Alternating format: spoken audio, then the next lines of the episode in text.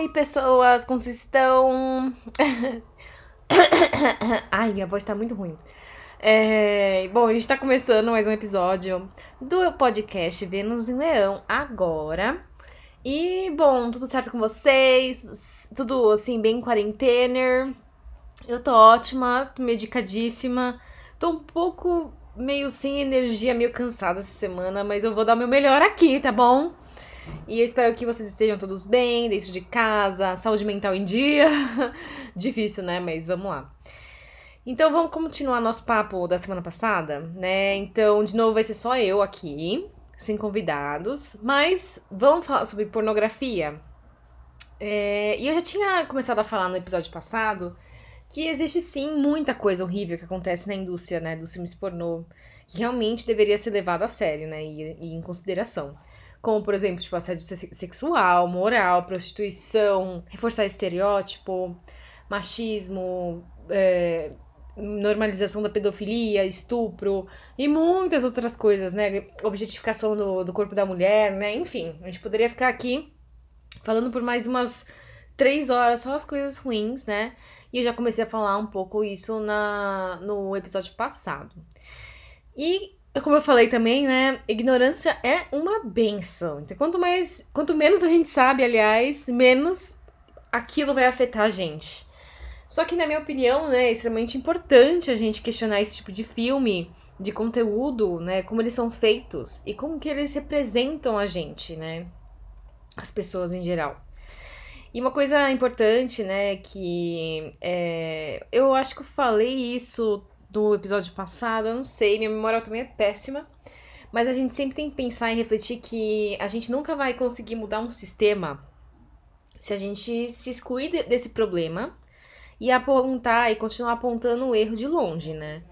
Então, assim, a gente meio que tem que implodir o sistema. Ah, eu falei acho que isso no outro, no outro episódio. E transformar ele de dentro para fora, né? Eu acho que é. Tem um exemplo muito bom, assim, que eu sempre lembro que foi uma ótima forma de exemplificar e eu guardo muito, assim, esse, esse exemplo. Que foi uma vez quando a, a, aquela drag queen, a Gloria Groove, que eu amo, ela foi convidada para ir lá no show do show, no programa do Danilo Gentili. Enfim, só de, só de falar o nome dele, eu sei que muita gente, inclusive eu, torce o nariz. Mas o que, que a Glória fez, né? Porque era, realmente era um encontro de dois mundos muito diferentes. Ela foi lá, aceitou, foi, deu seu show, né? Tratou o Danilo com muita educação, paz no coração e tolerância. E o que aconteceu? Ela foi cancelada. As pessoas acharam aquilo um absurdo. E aí foi quando a, a. Eu não sei se ela falou isso nas redes sociais dela, ou se eu ouvi ela falando isso num podcast. Mas é exatamente isso. Ela queria. Como é que ela vai conseguir mudar a ideia de uma pessoa que nem o Danilo Gentili, se ela não tiver ali na frente dele e conversando numa boa, né, com muita paciência e tolerância, enfim, no coração. Então é justamente isso, de quebrar o sistema por dentro dele, né, quebrar essa roda.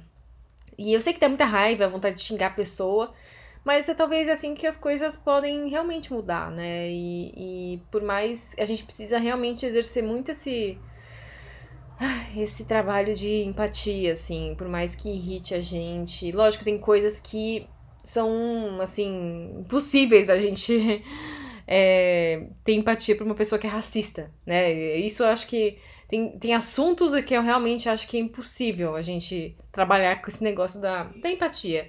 Mas de outras formas, eu acho que assim, a gente tem que. Esses outros assuntos, a gente tem que tentar ser o mais educado possível, o mais paciente, e, e é isso. E por que eu tô dando essa introdução, né? Porque eu sempre dou umas introduções nada a ver, mas é para eu começar a falar de novo sobre pornografia. E esse segundo episódio, né, do tema, eu queria falar sobre as alternativas do pornô, porque justamente a gente precisa ver, e é super importante ver esses movimentos e pessoas que estão transformando esse mercado e criando uma disrupção no conteúdo que a gente sempre achou que era feito de uma maneira, né? E a gente não precisa ir muito longe para falar sobre esses exemplos, né, mais próximos, que ficam mais próximos da nossa realidade, né?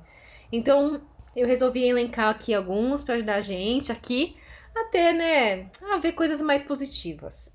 E aquilo que eu já falei, ver quem quer, né? Então, assim, eu nunca mais vi pornô, porque eu sinto que eu não preciso. Eu fecho meus olhos, imagino algo, eu boto uma música, aí eu vou ser feliz e pronto, né? Mas eu sei que nem todo mundo tá nesse nível de iluminação sexual, sei lá, né? Então existem outras formas da gente encontrar prazer em conteúdos mais reais, né? E que são muito excitantes também. Então, é, eu deixei algumas coisas aqui que eu queria falar. É, então vamos lá. Então vamos começar por algo bem simples. E eu já tinha falado aqui é, sobre aquele finado Tumblr, né? Quem, assim, era uma rede social, para quem não conhece, né? Não sei se, enfim, alguém não conhece que me ouve. É, era uma rede social, era tipo como se fosse um blog, só que uma timeline meio Twitter. É tipo isso. E era. Ela, o Tumblr era muito conhecido por ter uma comunidade pornográfica, sei lá, entre aspas, muito forte, né? E tinha muitos Tumblrs focados em é, vídeos pornôs, em GIFs. É, também tinha uma, uma liberdade gigantesca para os usuários criarem contas, postar conteúdo, desde tipo fanfic erótica, né? Até de todos os fandoms, aliás. Até fanarts, é, fazer Tumblr de atrizes pornô e até mesmo blogs que eram Tumblrs, né? Que eram muito focados em um fetiche específico. Porque não, tem, não tinha censura nenhuma. É, e eu lembro que eu consegui achar uma vez uma pesquisa, eu já falei isso em algum episódio aqui também. Ai, gente, eu tô repetindo muitas coisas, né? que era um Tumblr sobre um casal. Eu acho que o casal era hétero, eu acho, pelo que eu me lembro. E eles tinham um fetiche de infantilismo. Ou seja, o cara, ele se vestia de bebê e ele era escravo sexual da menina. Assim, eu não vou nem comentar, sei lá, tipo, deixa, eu não vou julgar, tipo, as pessoas eram, eles eram muito felizes assim. É bizarro? É. Mas eles eram livres para postar ali, né? Eu também não sei se, se infantilismo tem alguma conexão com pedofilia, gente, pelo amor de Deus. Mas enfim, não quero julgar. E aí, Ai, até que o Tumblr ele foi vendido para pro Yahoo. Acho que em 2015, 14, a gente. Eu tô com preguiça de pesquisar. E aí ele foi lá e censurou tudo. Que era pornográfico, né? Só que aí, né, então todo mundo que gostava de ver essas coisas lá, tipo, e agora? Pra onde que eu vou, né? Onde eu vou procurar meu conteúdo especial? E a gente vai pro nosso querido Twitter. O Twitter sempre, sempre, sempre foi uma, uma plataforma também que não censurava o conteúdo. Agora tá censurando, acho que as fake news, né? Ou tá excluindo é, tweets, né? Que tem a ver com fake news. Acho que essa é a única censura que eles vão colocar. E é uma plataforma que permite muitas pessoas é, colocar, postar vídeos mais caseiros e mais reais lá. Então, tem muitas contas de pornografia, de ator, atriz, é, presentes no Twitter. Ai, tá passando uma moto, gente, sorry. E não só tipo ator, atriz, mas também a gente encontra muitas é, cam girls também, porque é um jeito delas é, chamarem mais é, o público delas e tudo mais, né? Terem uma comunidade também. E o Twitter, ele realmente pode ser um lugar é, com uma pornografia um pouco mais realística. Então, pode aj ajudar vocês, enfim, na hora da masturbação, mas é, eu vou deixar na descrição desse episódio uma lista que o arroba acento mesmo, beijo amigo, você tá me ajudando muito com isso. Fez algumas. É, ele pegou umas referências de contas no Twitter que são ótimas e que fazem conteúdos é, pornográficos mais alternativos. Então, é, e é uma coisa legal que eu vi, assim, e eu já percebo muito isso, assim, não só do Twitter, mas de outras que eu vou falar, é, ele pode ser, assim, além de ele ser um lugar que tem uma pornografia um pouco mais realística, ele também. A gente consegue ver pessoas com formatos de corpos muito mais reais, entre aspas, é, muito mais diversos, diversidade racial, sexual. Então acho que vocês podem encontrar, encontrar, tipo, muitas alternativas interessantes lá. Mas é a mesma coisa. No final, é pornô. Eu acho que é mais real, né? Muito mais é, prazeroso mas é aquilo, vê quem quer, gente. E se divirtam. e eu já postei, né, sobre isso recentemente, mas eu acho importante falar sobre o OnlyFans. O Somente Fãs. Vou deixar todos os nomes do que eu falar aqui, eu vou deixar na descrição também do episódio. O OnlyFans é uma plataforma que você vai lá, faz uma conta, e seus seguidores, eles podem pagar uma mensalidade para ter acesso ao seu conteúdo lá. Então, assim, é uma, é uma plataforma é, que o nome diz, né, que é tipo somente os fãs. É, ela não é uma plataforma focada em pornografia, né? Ela, ela pode ser assim, você pode colocar palestra, você pode colocar curso, você pode, sei lá, tem coaching, eu acho lá, enfim. É, é mais, basicamente foi uma plataforma, se eu não me engano, criada para tipo, uh, músicos, né, artistas, conseguirem ter uma plataforma muito mais próxima com seus, é, o seu público, né?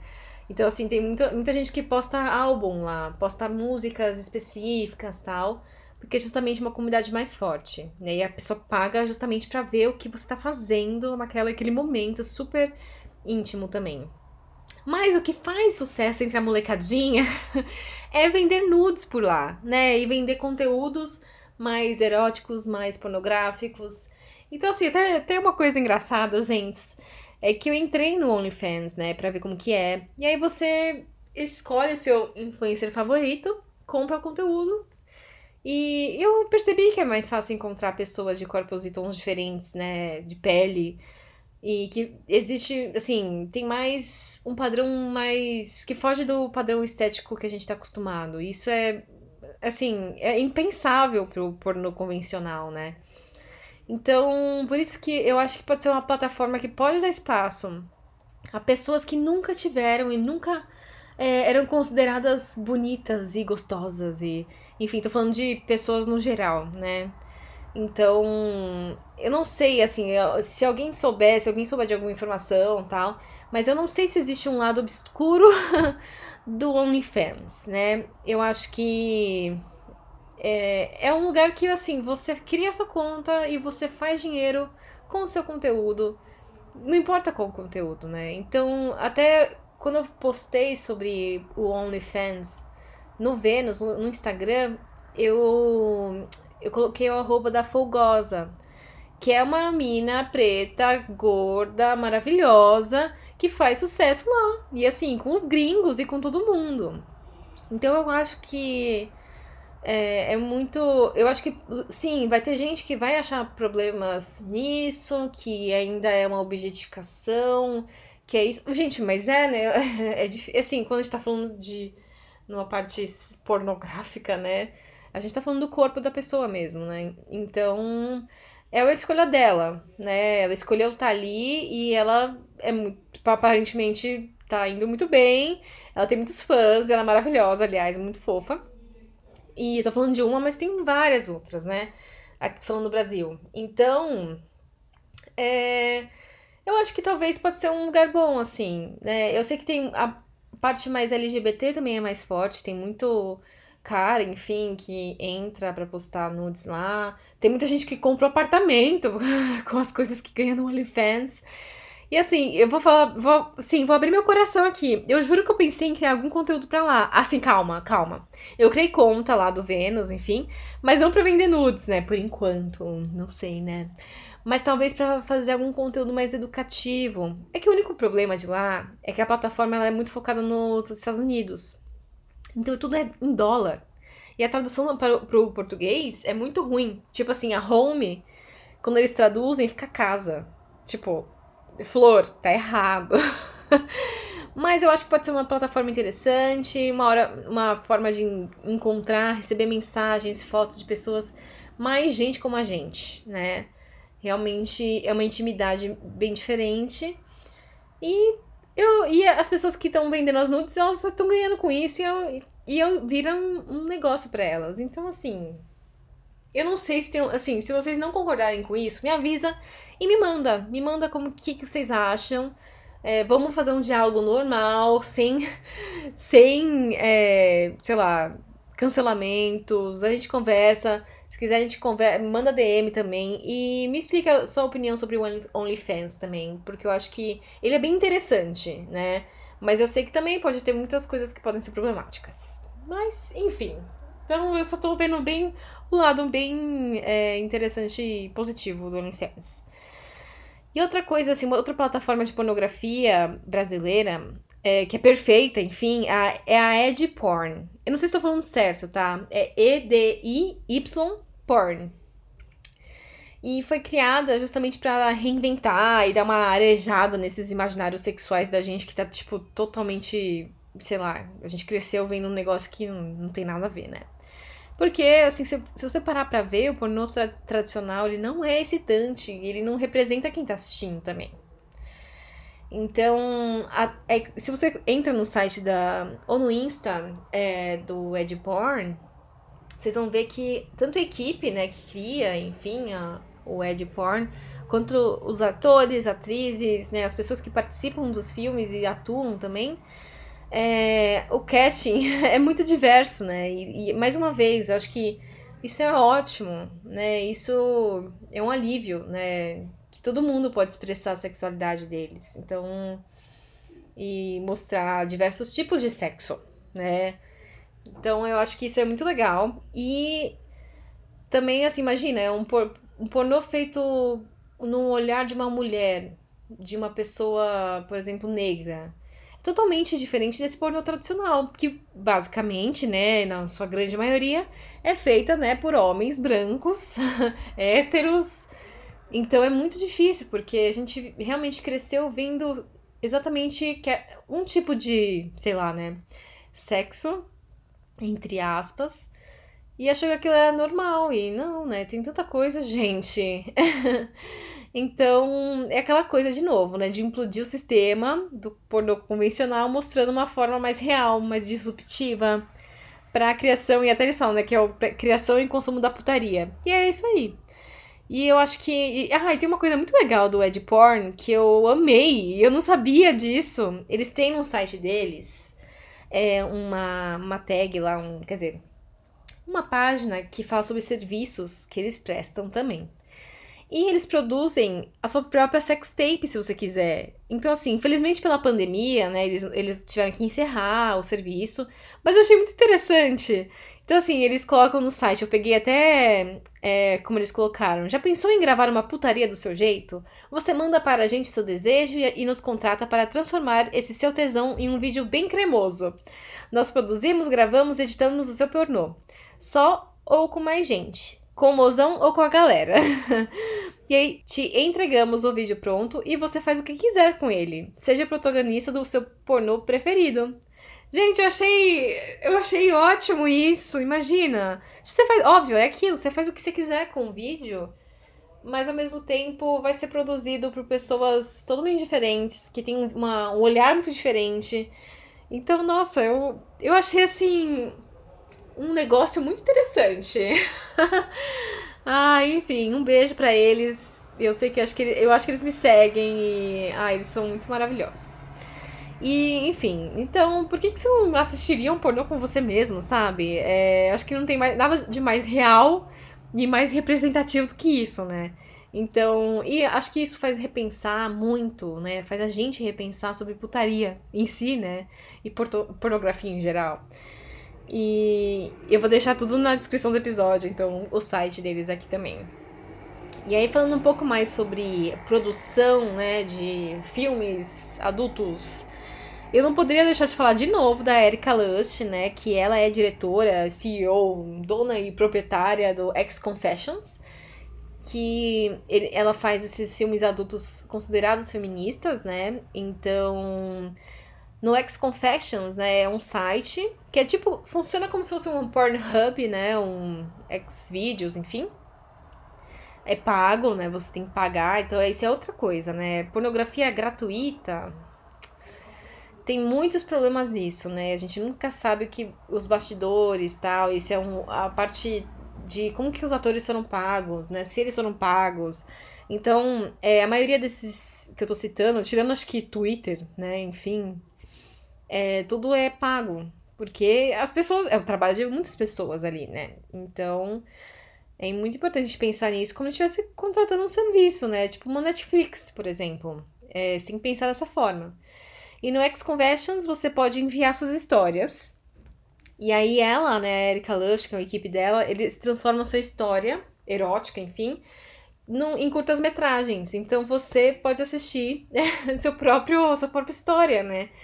Então ela libera os trailers para todo mundo e, e eu conheci ela vendo aquele documentário da Netflix que eu comentei no outro episódio, é Hot Girls Wanted. Turn, turn It On. e, e ela tem esse apreço por estética, por detalhes nas cenas muito grandes, né? Então, tudo é muito lindo, né? A pornografia deixa. fica um pouco mais poética.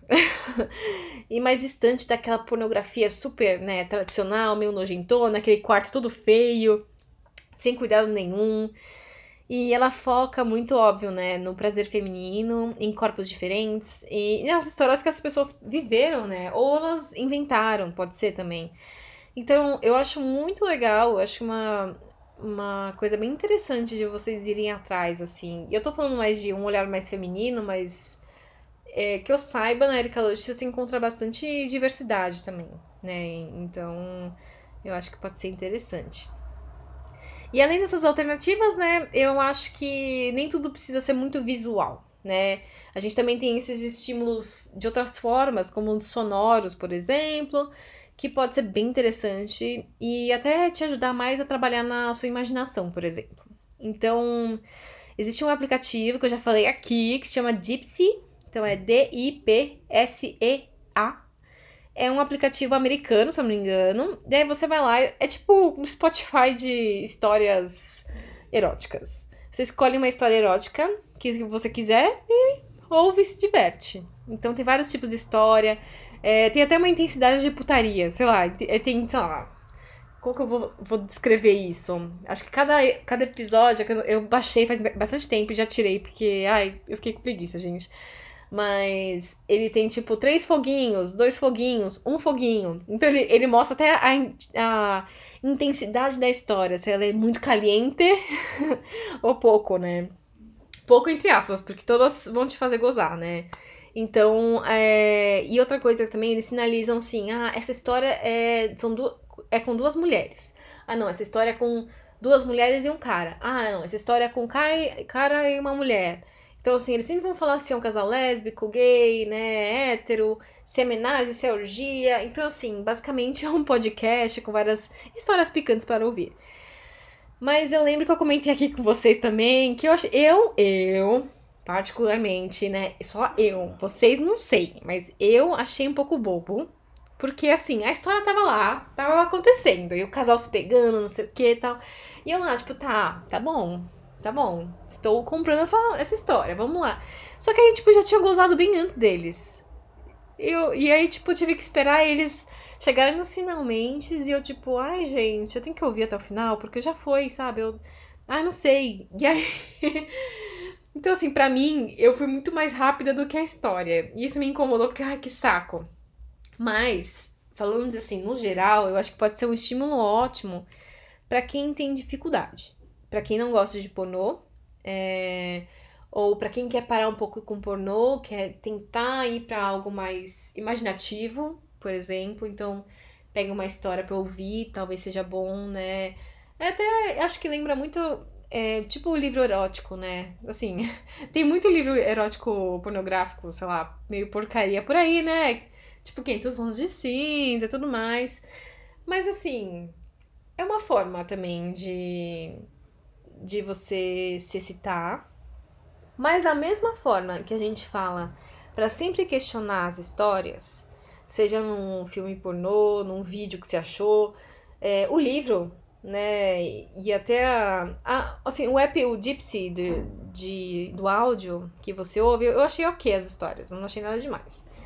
Mas assim, é, o próprio livro, acho que a única coisa que pode ser ruim é a mesma coisa de um filme pornô. Então, assim, você pega 500 tons de cinza, por mais que ele tenha sua importância, sim, e eu vou defender isso porque ele foi importante para muitas mulheres, inclusive as mais velhas, terem, retomarem a sexualidade delas. Mas a história é bem, assim, né, complicada e é sempre aquela coisa que o cara tem dinheiro, ele vai dar tudo pra mulher. E a mulher é sempre a mais idiota, bobona, que sempre foi ignorada na escola e ninguém olhava para ela. E agora ela, nossa, ela é a perfeitona. E o cara quer dar tudo quer dar o carro para ela. Então, assim, eu, a, a, parte de livros eu não sou muito boa. Mas é, também é a mesma coisa. Procurem histórias que façam sentido para vocês. Que não seja só, tipo. É, um estereótipo do estereótipo, que a mulher é tratada como um objeto, né? Mesmo que ela pareça que tá empoderada naquele contexto, ela ainda é tratada como um objeto de, enfim, um corpo, né? Eu acho que também é, é a mesma coisa. Livro eu acho que você tem que tomar o mesmo cuidado. É, mas é isso, né? Então, o Gypsy tem essas coisas, também essas histórias. E aqui no Brasil, a gente também tem um que nem, que nem o Gypsy, que é só em inglês mesmo. E aqui a gente tem o Tela Preta. É, eu acredito que seja a mesma coisa do Gypsy, e com a vantagem que, que é em português, né? Então, acho que atinge mais bastante gente aqui. É, os dois são pagos, os dois aplicativos são pagos, mas no Gypsy você consegue ouvir algumas histórias de graça. Foi o que eu, foi o que eu fiz. Eu baixei, você tem umas três, quatro histórias. E, e aí, depois que você compra, ele libera todo o conteúdo. O Tela Preta não. Ele tem uma mensalidade, tipo Netflix, se não me engano, acho que vai por volta de 15 reais, eu não tô lembrando agora. É, e ele libera toda a plataforma para você escutar as histórias. Eu, eu sinceramente, não, não sei até que ponto as histórias. Tela, como são as tela. Como são as histórias da tela preta, né? Se são histórias realmente positivas tal. Me parece que sim. Eu, não, eu preciso fazer o meu cadastro e, e ouvir. Mas eu acho que é uma bela de uma alternativa também para alguém que tá procurando dar uma, sei lá, uma diferenciada nas coisas. Então, assim, existe muita alternativa pro pornô. Eu falei algumas delas aqui, que acho que são até as mais acessíveis, assim, de vocês encontrarem, mais fáceis de vocês procurarem também. E lembra, gente, tá tudo, todo mundo é livre para assistir o que quiser. Mas questiona sempre, né? Façam boas escolhas para evitar manter essa ideia errada do que é sexo né? Pornografia sempre vai existir, mas cabe a gente também apoiar as pessoas e as empresas que estão fazendo isso, de, assim, estão se transformando no mercado e estão fazendo de uma maneira correta e transparente, sem abusar das pessoas e sem objetificar também, né? De uma maneira super horrível, assim. Então, é, espero que vocês tenham gostado. Qualquer coisa, assim, qualquer comentário, como sempre, com muito carinho, né? Pessoas Lembre que eu tenho sentimentos, eu sou uma pessoa. E eu faço isso também com muito carinho. É, então, o que vocês quiserem falar comigo também. Se tiver mais uma referência, ai Marina, fala de tal coisa, porque eu vi que não sei o que. Vamos lá, vamos falar. E tipo, ai, eu não concordo com o OnlyFans, porque o OnlyFans, sei lá, ele pode ser meio abusivo. Não sei, vamos entender, vamos entender os dois lados. Eu acho que a gente tem que, é, sei lá, ter um diálogo bem aberto sobre isso né? Enquanto mais a gente fala, mais a gente vai conseguir encontrar um caminho melhor também. E então, eu acho que é isso. eu espero que tenha ajudado vocês a entender mais esse lado alternativo da pornografia. E qualquer coisa, então, me manda DM lá no Instagram, que é arroba underline, underline Vênus em Leão, ou pelo e-mail, que é venusemleãopodcast, arroba gmail.com. Então é isso, um beijo para vocês, fiquem bem aí. Ai, e até mais. E um abraço virtual para todos que estão ouvindo. Um beijo, beijo, beijo.